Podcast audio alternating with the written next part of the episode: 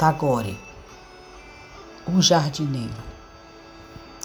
Dia após dia, ele chega e parte.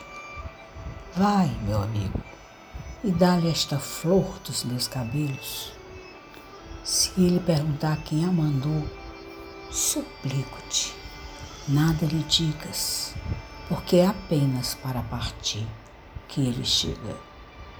Ele está sentado sob a árvore e sobre a poeira. Faze-lhe um leito de flores e folhas, meu amigo. Os seus olhos são tristes e o seu olhar me fere o coração.